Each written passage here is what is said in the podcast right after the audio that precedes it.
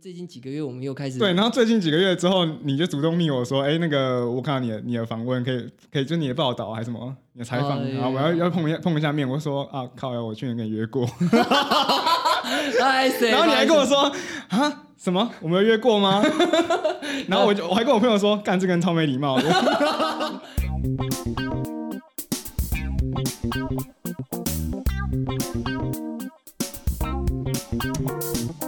好，欢迎收听深红投资。那这一集呢，我们邀请到的是一位年轻当冲侠。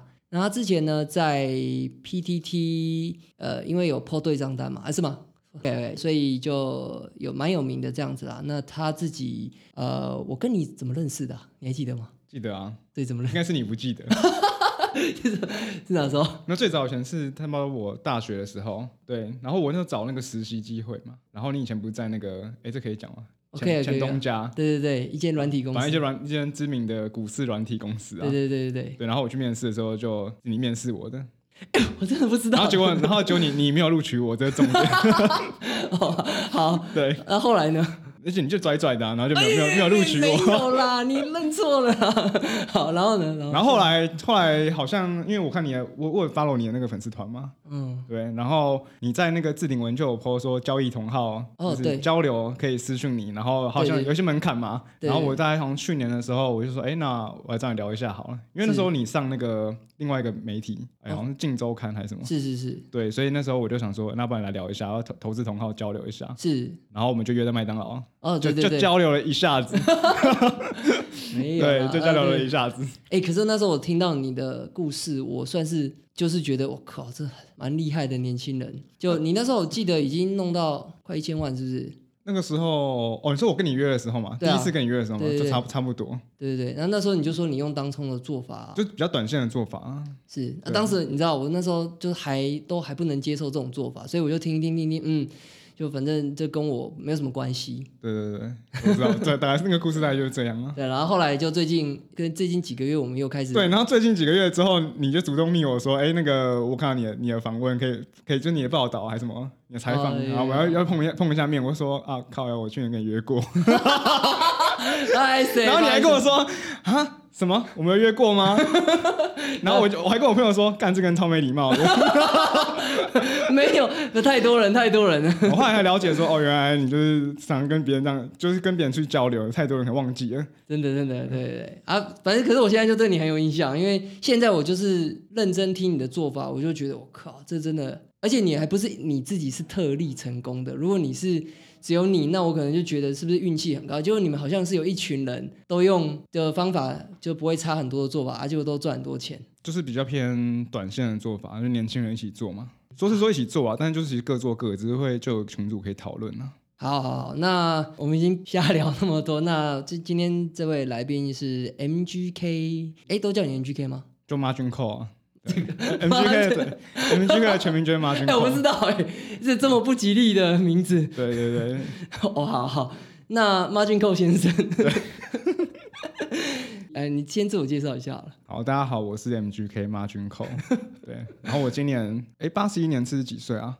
二十八，二八二九啊。然后做交易的话，做交易投资的话，大概从大学的时候开始啊。那时候是因为想赚钱，想赚钱当然是一个诱因之一啦。主要的话就是有一些有一些经历吧。就可能我以前打工的时候，就是还在赚那种劳务收入的时候，有认识一些人，然后就知道说，哦，原来这些人致富的方法是什么。反正就是认识一个炒股魔人嘛，他也是大概三十几岁就赚了可能七八亿吧。操！然后他对他那时候就退休了嘛，因为我以前在那个撞球运动场上班，然后我当店员，然后下午就常常会遇到这这个客人，嗯，然后我说这个人好奇怪，就都不用上班，很奇怪。然后后来就跟他聊天之后，他就跟我聊说他是做股票，他以前在那个法人自营部担任那个操盘手，对。然后我就是因为这样的一个机缘，知道说原来这也这是是一个人生的道路。那一开始你就接触的方法是什么？接触的方法的话，当然就是一般大家讲的什么价值投资嘛。因为那时候那个先生，我们就叫他谢先生好了啦。嗯，就是他，他姓谢。那那时候有送我一本书啦，就是他可能以前看过的书，现在比较没用，他就送我看。然后那本书就是是那个杜金龙写的，嗯，就是写那个价值投资、基本分析、技术分析这样一整套的书，那里面没有讲太多短线的内容，所以那个时候是蛮僵化，在说哦，就是你要在投资市场上赚到钱的话，你要靠时间去复利，是我们讲的正道。所以一开始你就是就直接试类似长期的基本面的，对，一开始就是直接是买股票嘛，然后先看说它它的这个产品有没有发展性，有没有未来性，它有没有一个就大家日常生活所需的东西嘛。所以我记得一开始我买第一张股票是同亨嘛，那那时候看好的是那个 NFC。就那时候手机还没有这什么呃 Apple Pay 这样子，然后他那时候做 N NFC 就是说他是做一个叫做近距离感应、近距离磁场感应的一个设备，就是这些行动支付这样，它是比较前卫的行动支付。可是那时候没有红起来，然后到现在红起来。那那时候也是看，当然我看的资讯是从杂志上来的啊，嗯，所以那时候想说，哎，这个东西蛮有未来性，因为很方便。因为我记得那个时候 iPhone 有一度有人在做一个业务，是以前上一版悠游卡，它里面是有个回圈的。嗯，就是它那个 U 卡，你把它剪开之后，它里面是有一个 IC，然后它有一个回圈的线路，那它就当做一个储值的载具。如果说我把这个线圈取出来放在 iPhone 里面的话，那我 iPhone 就可以当 U 卡使用，那就很炫啊！所以那时候我就觉得，哎，这个会给人类带来就很大方便。那后来这笔投资，表面上是说做价值投资，可是赚了我就我就卖掉，然后大概只摆了两个礼拜吧，赚了九百二十四块钱，这我记得非常清楚。买一张。一张而已啊，因为大学生没钱啊，一张而已。哦，大几啊？大一。OK，那这样子长线的做法大概维持多久？一直到后来开始做期货之后，然后做完期货之后，因为我我我我是这样啊，我先做现货，现货做一做，再做期货，期货再回来做现货。然后从价值投资转到短线交易的这个转捩点，也是也是有遇到一些贵人啊。反正我之前有去当别人的那种交易室的助手，那那时候刚去那个交易室的时候，我是新人。然后那个那个老老先生就跟我说：“那你跟大家介绍一下，那边大概四个人，可能五个人吧。嗯，然后就是你大概介绍一下你自己的做法。然后那时候我就跟他讲说：哦，我做了，我最近做的是一张股票，叫做和大一五三六和大。那时候特特斯拉刚在炒，然后我就跟大家讲说，我这张股票从六十到一百八，报报到一百二，然后报酬率在一百趴。是，然后我原以为大家会觉得说：哇，你好能报，报了一倍。就大家就看着我，什么话也没有讲。他就问我说：好，那你买几张？”然后我就顿时语塞，说：“我买一张。”然后他就接着问我说：“那张赚多少钱？”我就说：“赚六万。”然后他就说：“那你这样子做下去，你什么时候能赚到一笔真正的大钱？”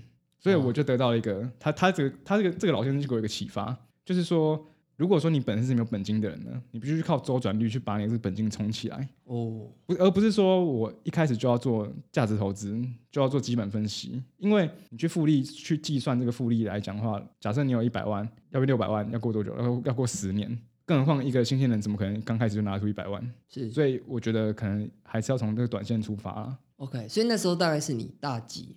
哎，我去那个交易室的时候已经是研究所了，二三二四岁，差不多。那也才大概五年前，差不多四五年前了。所以你那时候被这个老先生电到一下，你就决定开始试短线。对，那你一开始短线就五年前嘛，你一开始四五年前你这个短线，你一开始是怎么着手？不得不说，在在做短线之前呢，因为我刚才有说嘛，我现货做完，然后之后去做了期货。那期货做的是期货当冲，个股期还是台？就是台子期。OK，因为以前流行就是什么海归计划嘛，哦，就有些期货商举办的海龟期，对，就是顺势突破，然后加码，就类似这种顺势突破的策略。后来把它沿用到股票来，发现就是，哎，一其实一样是一样的道理。一所以你那时候期货那样子，台子期这样顺势突破做，你成绩怎么样？不好，赔钱。我现在做的台子期也是赔钱。呃，周期大概多长？就是当冲啊。哦，当冲的顺顺势的当冲。对。所以你那你说。这样子做赔钱大概过多久？就是你试了多久？我前前后后大概试了可能一年半吧。可那时候不是用我自己的钱呐，因为那时候我前面讲了海归计划，后来我有到期货公司的自营部，那自营部有给我一笔钱，OK，然后叫我用这笔钱下去做。那当然那时候政府也就是我们讲的那个震荡幅度，可能日均就五六十点，不像现在动不动就一百两百点。是，所以那时候其实在日内的当冲顺势的策略，其实不是那么有发展性。对，然后后来会想把这套东西用来做股票，原因是因为如果你单纯只做指数的话，指数今天没波动就是没波动。对。可是如果你今天股票，股票那么多档，一千七百档股票，你可以去选有波动的股票做。是。就你不会说，哎，今天没波动就没事。是。那这样的一个情况就会变成说，我可以把整个做交易的次数变得多一点，然后把整个绩效平滑起来，是就变成说我去找行情，不是等行情，是是这样。想法蛮好的，就你们是需要的是波动嘛，所以只有台子期它简单来讲就是只有一个商品。对，然后那时候的波动也不大，就是很难搞。对，所以你大概期货期就台子期做多久，你才决定说一定要改做个股？具体的时间我不太清楚，因为我期货也有后来做城市交易啊。期货我现在也有做啊。我刚才说做不赢是说主观交易做不赢啊。是那期货后来做城市交易就变得绩效比较稳定，可是就缺少了一个爆发力，嗯就它可以非常稳定的成长，但是它的爆发力很不足。如果说一个策略，我可能就一年大概赚个二十 percent，那当然它的它的微纳量可能也就就我自己的策略来讲啊，可能就没有办法下那么多，因为我也没有那么多保证金可以下。对，所以在期货这一块的话，就变成说，你只能就是把它一个当做固定的一笔钱放在放在那里，然后每年给你一个稳定的报酬，但是它没办法放很大。对对，而且它没有办法，就是我赚到钱之后再再继续压，对除，非我继续调那个城市嘛，就是是说我要压多少部位继续调嘛。是是是。对对对，大概是这样。所以，那你这样子股票当冲就是做了几年了？大概七年哦。所以你是哦，你讲的是一开始有做过，后来跳回期货，对。然后你把整段加起来嘛，对，整段时间加起来，那如果说仔细去切割这个时间轴的话，是大概从大学开始做嘛，真的有认真在做这件事情，就是全心投入做这件事情，然后用自己的钱做，就是最近这六年的时间。可是前面是做别人的钱，就可能做自营部的钱，是。或者是做那个大大户的钱、老先生的钱。变成说前面那段在赔钱的过程都是别人的钱拿来学习啊，是是是，那、这个当然就是运气很好嘛，机缘很不错啊，有这样的机会。那后面发现哎自己做可以之后，那就自己出来做，啊做到现在。好，那我们来开始重头戏，就是那你在这个你现在这个股票当中的这几年时间，那你从哪时候开始找到一套就稳定获利的方法？其实稳定获利开始的那一枪啊，大概就在六年前、五六年前，嗯，就有一个月突然间，原本的损益都是可能一天大概五千一万，然后有时候到两万，可是有一个月的月底，我发现，哎，我那个月竟然赚了七十万。哦，就是那个月不知道是，其实你问问我说是因为什么事情而开窍，我其实真的没有办法回答一个具象的东西，说什么事情而开窍，我只能说过去这段时间累积的一些知识跟一些交易的想法，在某一个月就突然间醍醐灌顶，或者是这种茅塞顿开。所以这种茅塞顿开，并不是有人忽然跟你讲说你应该这样做，而是你自己领悟的。可能可能有，如果说真的要去细分这件事情的话，我觉得有有有个东西是我强迫在做的，就是我把整个思维颠颠覆过来，就是我亏损的部位我先砍掉，留下赚钱的。就当冲来讲啊，当冲在目前市面上主流就两种嘛，一种是主动发动的嘛，嗯啊，另外一种是或者是发动的有人是做我们说的 tick trade，大概是赚个两跳三跳这样子。对那、另外一种是做日内波的。我自己是比较属于日内波这种这种人。那有一个很重要的环节，就是说你要怎么样呢？把你的获利的部位留在这个场场内。那怎么样最快速的去把你亏损部位停损掉？然后到最后，你就会库存会只剩下所有获利的部位，就是你你的未实现损益应应该都要是正的。就你要一直做这个筛选的动作，一直去停损，一直去停损，所以盘中全部都在停损，没有停利。就让那些赚钱的就一直就是一直赚钱。除非我今天做多股票涨停板，那涨涨停了，我可能会看它是怎么样锁的，这是另外一个情况。就是如果真的锁很死的话，我当然可以隔天再出嘛，因为隔天通常会开高嘛。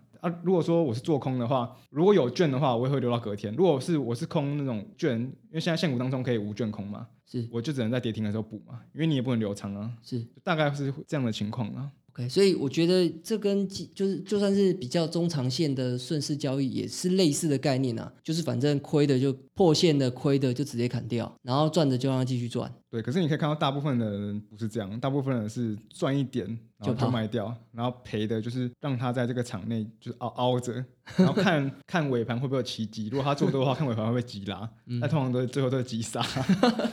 所以那个常常有一句话叫什么“一张不卖，奇迹自来 哦，这句话很红啊，我知道啊。这句话就是是只是一个那个叫什么反串吗？因为我觉得有这句话，它有它的逻辑所在啊。你如果要贯彻这句话的话，我们讲的应该是说，你是买一个信仰，嗯，就像现在做加密货币的人，嗯，他可能就是觉得说，比特币是未来的市场的主流，因为在通货膨胀、美国 QE 的情况下，这些很多资产都一直在上涨。呃，为了要保值，他们觉得这个加密货币是一个数位黄金，所以它就是有一个上涨的趋势，是非常的长久。所以很多挖矿的人其实他是不卖比特币的。然后买特斯拉的人也有一部分人是觉得这间公司可以改变人类的未来，包含马斯克说要去火星，把把人运到火星去住嘛。对，那大家买，大家买的不是这间公司的价值，是买这间公司的信仰，买买这个 CEO 或领导人的一个他最终的目的啊。是是是。那姑且不论他到底能不能成功，但是大家有一个期望在嘛。所以刚刚提到说，你讲到一个重点啊，就是说，反正亏的就要赶快砍掉，赚的就留着嘛，除非涨停板。那涨停板的话，你是呃，如果涨锁死很多张，你可能留留看看明天会不会开高。但如果锁死的力道比较弱，你就当天就先出了。基本上打开来就一定会出了。所以，所以你呃，基本上呢，你就是当冲为主，流仓的很少。流仓是最近，因为因为当冲这两年就是。很多包含一些制度上的改变嘛，比如交易税减半，集合竞价改成逐笔撮合。是。那我们原本预期的是改逐笔撮合之后，当中课会变比较难做，可是后来发现这是穷担心，就是其实反而是变更好做。哦。就是在因为这个制度上的改变，比较有利于我们。比如说，我们一张一个部位一笔打一百张进去，它可以把这个成交价拼打散在每一个价位。可是，在以前的情况下，你可能就是成交在一个很高的价位。OK，就是让你吃到一个就是平均吃，所以不会吃那么贵。所以，因为这个制度的改变之后，就获利慢慢要起来嘛。那起来之后，就自然会有一些闲置的资金。所以，这一两年有逐渐把这个交易会往一些事件型的交易去做，可能几天的这样子，也有做比较长时间的。好。那我大概问一下大概的数字啊，所以你做这个期货，你说在自营部，你那时候本金大概多少？自营部的时候，公司给我一百万啊，那你自己没什么钱嘛，是吗？那我在公司就不能做自己的部位啊。哦，但是你做那时候不算成功嘛？就都一直在赔啊。那时候的一些 breaker 我都有留着啊，就是包含虽然那时候进去自营部的时候是一个 intern 的身份，是，但是公司确实有过部位，是那。我的那个就是识别证，还有一些工工作证，它也是挂自行自行买卖，不是受托买卖，所以我觉得它是包含你要接受一些长官的投资决策的咨询，比如说你为什么要在这边买，你的逻辑是什么？然后那段时间有学到一个的一些精华，就是我那段时间看到，比如说在公司里面操盘的人，大家会分为几种模式啊，比如说有做城市交易的，然后有做短线的，有做一些套利的，这当时就是在那边那个环境下学到这些啊。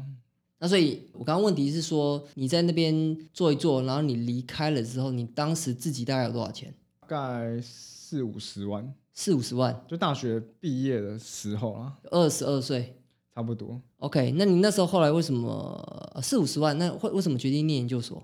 因为却不知道干嘛。不知道干嘛？不想找工作？没有啊，因为那时候念念研究所有一个原因呢。是因为我在自营部是大学的时候嘛，嗯，然后那个时候我知道说我们讲城市教育是一个未来的趋势，对，所以我研究所后来念的是跟资讯金融相关的，嗯，就我记得我原本去，因为你要找指导教授嘛，对，我原本去找指导教授的时候会写一个我未来研究的方向，我记得我那时候写的是研究高频交易啊，ETF 造势啊，就是这种比较高大上的一些嗯。一些主题嘛，是。那所以那时候离开进一步，是因为觉得说我可能这方面知识不足，到研究所去学习一点这种比较不是一般人能做到的交易策略。所以题你的研究所题目也是类似这种，有点叫量化金融。这是一开始讲很好听，然后后面就 觉得这个题目太难了，所以就没有做。哦，要做什么？后来就做股票了。哦，做股票的题目，就是那种事件事件研究法股票的一些就是小题。小题就很很容易做的题目啊。OK，那但是你就一边自己交易。对。OK，那所以你大概从四五十万，然后念念研究所两年，然后就变到多少？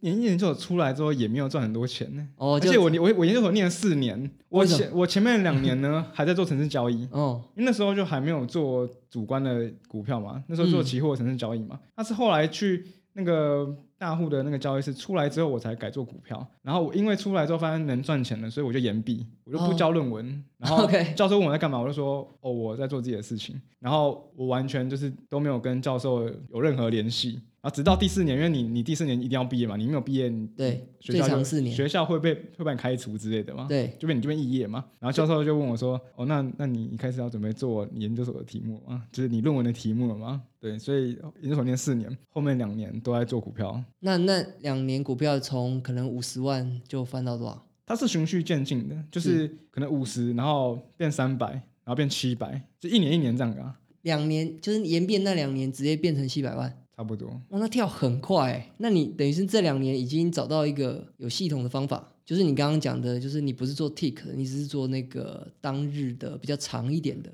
当然到后面呢，不太局限自己啊，就是什么方法都可以去尝试嘛。是，那 tick trade 也有尝试嘛，就是都都后来到现在就变成说，当中什么做法都有在做。那所以，我可以说，你从二十二岁到二十六岁这研究所的四年，就大概翻到七百万。毕业的时候应该有七百万，是。然后你二十六岁又到二十，现在二十八岁，这两年又大爆发。去年算大爆发，去年知道七八百万就是你那时候来找我麦当劳找我的时候，就差不多。然后可是你又在短短一一一两年赚两千多万。去年赚两千嘛，然后去年赚两千的本金大概就七百嘛，对啊，差不多是这样。然后今年也不错。今年就不敢讲啊，我就是最近最近还是有低潮期啊。哦。像我这个月现在四月嘛，我到今天我我当冲只赚两天而已啊。嗯。其他天都在赔啊，这胜率很低啊。嗯，你四月比较不顺啊，我记得你第一季算四月四月很不顺。嗯，对对对。好，没关系，我们下一集再聊聊你这些东西。好，那我们这一集到这边，我先来回答一下 Q&A。这一题，这个听众是 C H I U U U U，应该是 Chu U U U。他说：“Test 五二零赶快出来，我等不及了。”那 Test 的五二零，其实我一直很想要它出来了，但是它的个性就是啊，真的是一个。个性很好的阿仔，那他都不跟人家交流的，就是他，他就像我那个粉丝团文章里写的，就是他以前到现在，他做股票就是就是自己一个人的去看筹码、看技术分析、看基本面，然后刷这个重讯公告等等的，而不跟人家就是交流这样子。所以当时我约的出来，也是因为啊，不是很多人以为我是不是去那个 PPT 站内信哦，其实我不是，我我没事不会就是。网络上乱找人啊，通常都是朋友或者朋友的朋友啊。这是一个，就是一个妹子她约的啊，就是那 Tesla 五二零啊，大大不好意思啊，就是那个有妹约她才会约出来啊啊，所以刚好有这个一个不错的妹子，刚好在以前的时候，她就是站内信她，然后他们有约出来。就是聊一下股票，然后因为刚好这个妹子朋友呢是是我朋友的朋友，所以就约出来一起吃个饭哦，所以才有这一次的饭局。那我尽可能的已经在我粉丝团文章里面把这是 Tesla 五二零大大呢他的方法呢尽量的交代一下。那至于细节呢，呃，我如果之后有机会的话。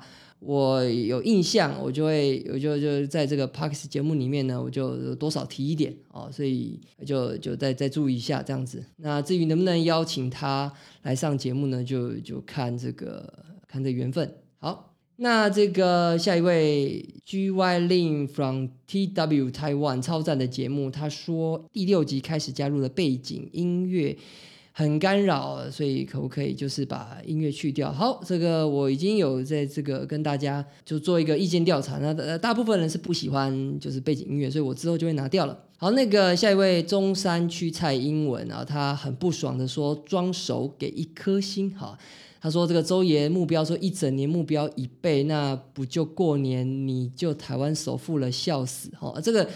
酸民有这些这个这个质疑是很正常的啦。那这个我大概说一下，为什么他就是这些神人他前面可以翻很快？原因是因为这些方法它都有一个胃纳量的问题。他们很多人是发现了某种规则的 bug 哦，某种规则的 bug，所以他呃发现这样子的胜率非常高，而这个 bug 有可能是在某些冷门市场或者是台股独有的啊，被他们抓到了，他们就也抓着这一个 bug 呢。赚到爆掉这样子，那但是这些招式呢，它都有未容量的限制，也就是说，你可能这个招式呢一档啊，可能压个一千万、五千万，可能就顶了，不能再压了。所以，如果他们的资产已经翻到几亿了，那他们的这个报酬率就会下修。这一招不能一次就压个五亿。像我在这个这个粉丝团里面写到这个航海王，我学弟航海王的故事啊，他一档就压了九亿、十亿啊。为什么他可以这个翻那么快？原因是因为这一招呢，可以让他塞很多的资金哦，所以他才有办法就是哦一下就五亿、十亿，这甚至更往上跳哦，所以。你这些招式呢，都有这个胃胃容量的问题。那我建议各位，就是你在资金小的时候，你尽量去找有没有什么的招式是最好赚的。那资金小没有关系，因为你现在小啊，所以你装得下啊。你的以后资金大了，你再去想这些大户会烦恼的问题哦，大概是这样子。呃，所以我们常有一句话说，这个呃一张天下无敌啊啊，因为。这个我们有些招式呢，大户一次买两千张、三千张，我其实跑是不好跑的哦。但是你如果小散户，你买个一张、五张、十张啊，其实你是比我们灵活的多了，所以你更应该去做研发更多我们所不能做的一些招式。那这对你的资产累积速度呢是更有帮助的。好，那这个下一位说这个 Chiga Can 啊，C H I G G A。他说神频道优质，他提到说这个呃进了股市半年，虽然获利还不错，但听完后发现自己远远还不够，谦卑再谦卑。这么优质的频道，现在才知道，而且不收费，只能祝深红大大跟各个来宾好人一生平安，打手枪都有卫生纸哦。好，谢谢你，对我卫生纸很多。好，那下一位这个已有优惠哦，小姐，她说很优质的频道。他说：“请问第四集说的总金大神是谁？这个总金大神，你这边这个留言，这个总金的金是金子的金。我们讲的总金是总体经济的意思啊，总体经济。所以你这个只要 Google 总金大神四个字，一下就知道是谁了哦。他就是这个过去呃十多年来的喊这个喊上喊下都非常准的，现在股市高低点都抓的蛮准的。所以这个我们大部分的股市。”里面有比较有经验的人都会参考他的意见呐。那这个下一位，下一位，这个徐发发，他说五星推爆，想请问景气回升时的传产股大爆喷该怎么出场呢？哦，这个如果是。趋势交易者呢？你只要很简单，你在破线了你就出场哦。那这个传产股它其实跟这个很有未来的这个科技股或者是生技股不一样，它不会给你一个未来的想象。而你一个做纸业的造纸的，你是要怎么这个赚到翻掉翻十倍？很难很难，除非你这个纸就涨到天价，你才有可能在那时候哦瞬间有一个很大的高点。但是你也知道这个东西造就是纸嘛，这个东西没有技术含量的东西，它在喷的时候，它是可能是一时的，它不可能就是永远喷下去涨到天边是不可能的。所以你在传产股这种，好像最近这个原物料行情是喷的很夸张嘛，哦，那个我们的这个钢铁之王中钢呢，哦，这个喷起来跟这个小妖股一样喷啊，这个跌破很多人的眼镜啊，对，所以。但是呢，你要知道说，它这个中钢这种不可能喷到天边的，所以你自己在这个停利停损的时候，你要有设的呃严格一点。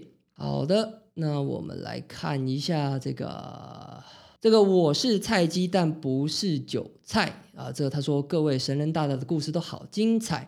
感谢深红大大邀请很多神人让我开眼界。我想问，如果要做回测，这些资料通常你们是从哪取得？以及各种分点单有哪里有大户下单之类的资讯哪里找呢？即便现在资讯取得已经方便很多，但还是很多资讯很难筛选。哦，这一题我回答一下，就是你问说这个，如果你要回测各个大户的分点嘛，这个其实现在已经流行蛮多这个可以看筹码分点的软体啦，这个我就不提是。哪一家了？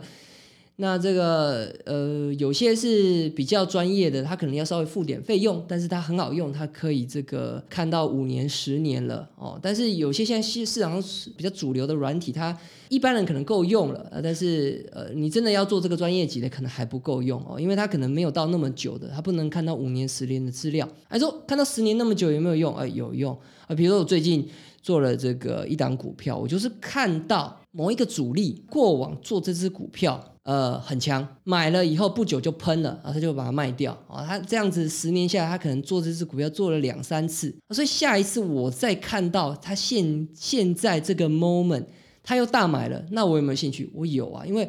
我不知道他是谁啊，但我怀疑他是公司的人嘛，或者是他有这个这个敏感消息的人嘛，啊，这个就是这个，虽然我们这些外部人没有这些敏感消息，但我怀疑他有嘛，那我跟着他做啊，所以但是这个你就要必须要有这个长达十年的资料啊，这个你可能就要去付费，OK。那下一位这个花莲吉姆说五星吹捧吹上天，为何每次访问可以这么强？这次结尾没讲完直接卡掉，真的会笑死哦。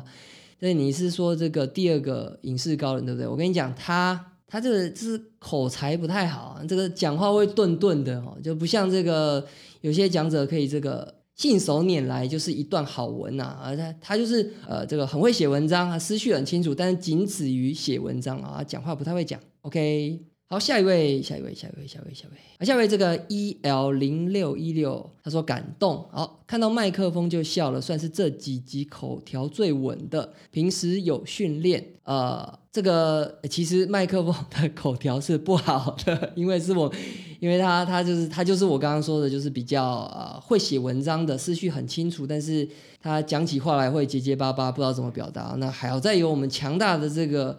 剪接团队哦，他们很厉害，我都没有在剪的，都是他们在剪的，他们剪的非常好，所以各位听起来就是非常的觉得非常的顺。OK，那下一位呢？AC 股票男他说这个麦克风大大，武汉肺炎期间的战机，印象中麦克风粉丝团有放过去疫情呃去年啊疫情放空台子期的对账单，账上获利八位数。想知道当时的操作策略，呃，如何加减码、杠杆大概抓几倍啊？进出场依据等等，我大概讲一下啊，因为我大概知道麦克风状况。反正呢，他很简单，他没有什么复杂的技巧。他这个人呢，就是季线以下不做多啊，所以你只要大盘破季线，他就觉得要转空头了，所以他就空单就给他下去，股票多单解码，然后这个这个台子级空单就给他下去了，所以。他在这个去年三月那段啊，当然空单是赚很爽啊，就弥补这个多端的这个亏损啊。那但是呢，他这个比较失误的地方就是他后来这个急弹他也没有料想到，所以。